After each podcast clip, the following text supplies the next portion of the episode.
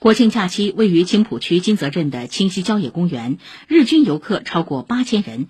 尽管园方额外批出两个临时停车场，但是公园周边停车仍然是一位难求。昨天上午十点不到，清溪郊野公园就迎来了三千五百多名游客，园内五个停车场约八百个车位已经饱和。属地警方采取限流管制措施，对进入园区的车辆进行甄别。除莲湖村本地车辆及预约车辆外，都引导到外围停车场。即便如此，国庆假期每到下午一点左右，临时停车场也是一位难求。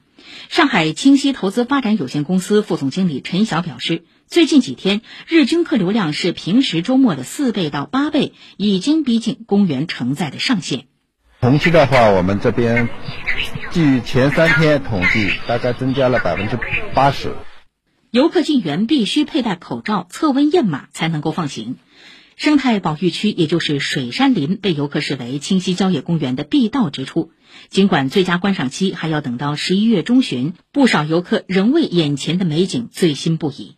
是很原生态，嗯，然后保护的非常好，就是人和自然特别和谐。我想秋季啊，深秋再来看看这个红色的水杉林啊。